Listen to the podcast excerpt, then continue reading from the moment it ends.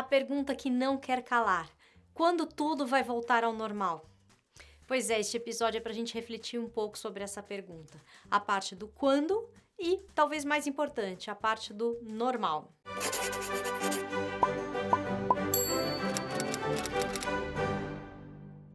Sabe aquela saudade que vai dando da nossa rotina, da vida normal?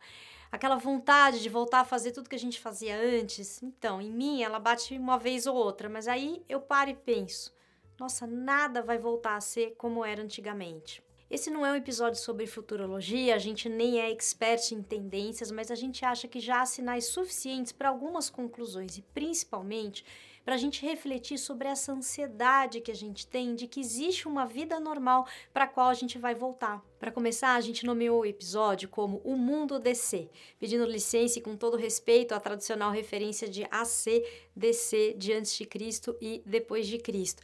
Mas é que a gente espera que o mundo DC de depois do corona, ele seja marcado por um amadurecimento, um crescimento para a humanidade e uma transformação significativa.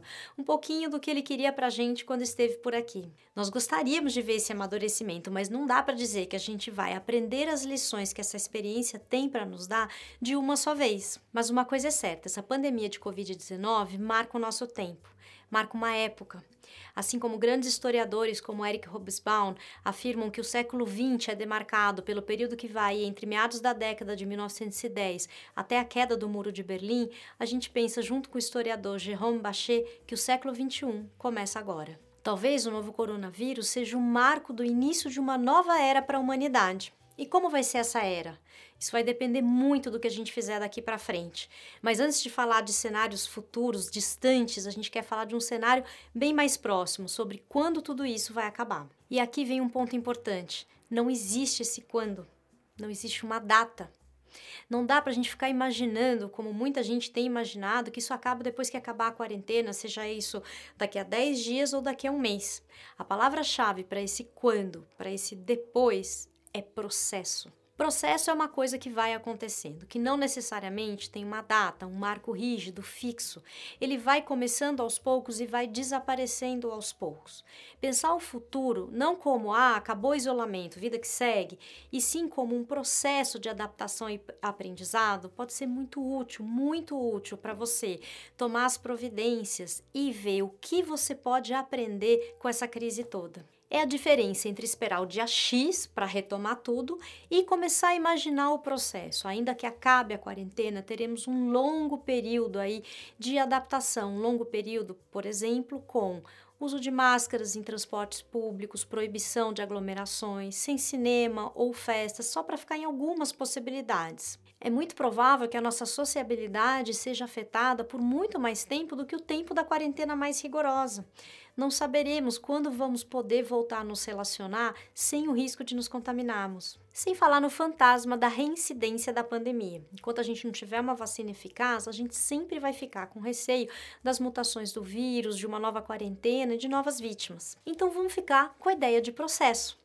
O primeiro processo que a gente está apontando é o processo de retomada das relações, que ainda que seja longo e limitado, tem também alguns ganhos, algumas possibilidades que surgiram e que devem ficar por algum tempo, como por exemplo o uso das tecnologias para reagrupar, para juntar amigos que estão afastados por muito tempo. Um segundo processo é a questão da dor, do trauma. Muita gente vai ter que lidar com os lutos mal elaborados e com o sofrimento da perda sem a despedida adequada. Nesse sentido, a gente destaca os profissionais de saúde, que também vão ser fortemente afetados pela pandemia.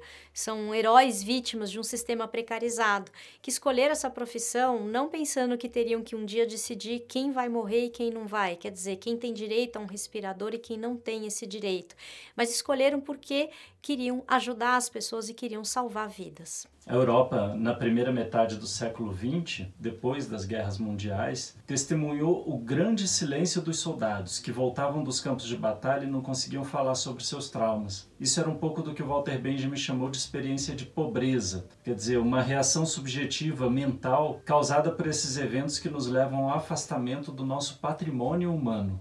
Um terceiro processo, uma possibilidade positiva, são as diversas ações de solidariedade e compaixão que estão sendo tomadas por diversos setores da sociedade. Muitos atores sociais que eram adversários até este momento voltaram a conversar para pensar o bem comum. É isso que faz uma nação, o diálogo, a construção de coisas que são feitas para todos. Quer dizer, será que depois de uma situação que requer uma solução coletiva como essa do coronavírus, será que a gente ainda vai ser tão individualista? Talvez a história da festa que a influencer deu nesse final de semana, chamando os amigos para fazer uma comemoração e por isso perdeu o patrocínio de várias empresas, seja um sinal de que o pensamento individualista, egoísta, esteja perdendo espaço para um pensamento mais colaborativo, mais empático e mais solidário. O filósofo Vladimir Safatli fala da solidariedade como uma alternativa. Ele diz: Tais alternativas passam pela consolidação de uma solidariedade genérica que nos faz nos sentir em um sistema de mútua dependência e apoio, no qual a minha vida depende da vida daqueles que sequer fazem parte do meu grupo, que estão no meu lugar e que têm as minhas propriedades. Esta solidariedade que se constrói nos momentos mais dramáticos lembra aos sujeitos que eles participam de um destino comum e devem se sustentar coletivamente. Outro processo que a gente deve observar é uma transformação da expressão artística, como a gente viu no final da década de 50 e na década de 60. Isto é, depois da destruição, das mortes, dos períodos de guerra, a gente viu a, o surgimento, a chegada de uma arte muito voltada para a expressão da vida, do amor.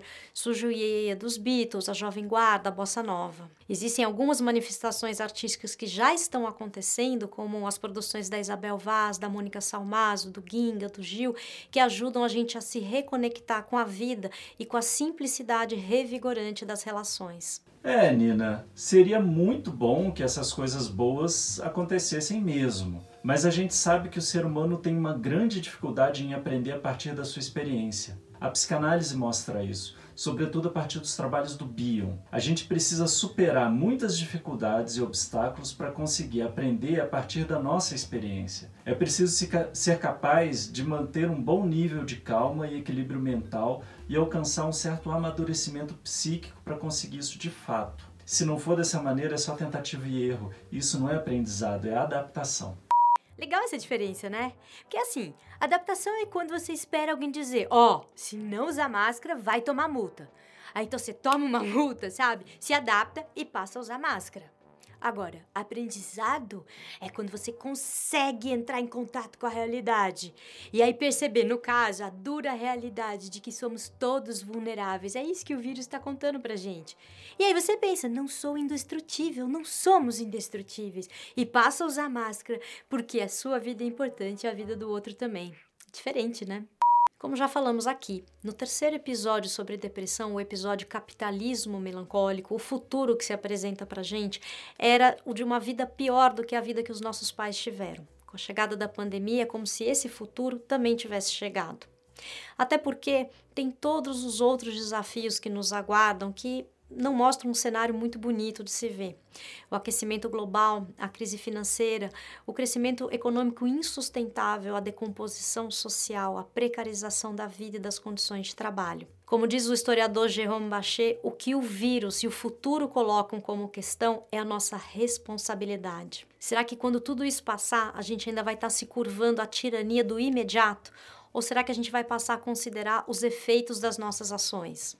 Será que veremos maior importância, maior valorização para os sistemas de saúde e educação que devem ser vistos não como gastos, mas como investimentos? Passaremos a valorizar mais os professores, os profissionais de saúde do que os famosos? Continuaremos ostentando o consumo, a quantidade, o ter?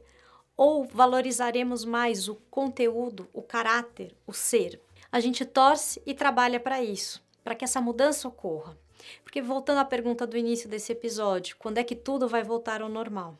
Se tudo voltar a ser como era antes, será um sinal de que não teremos aprendido nada. A gente espera que você tenha curtido esse episódio. Comente, compartilhe com seus amigos. A gente se vê no próximo.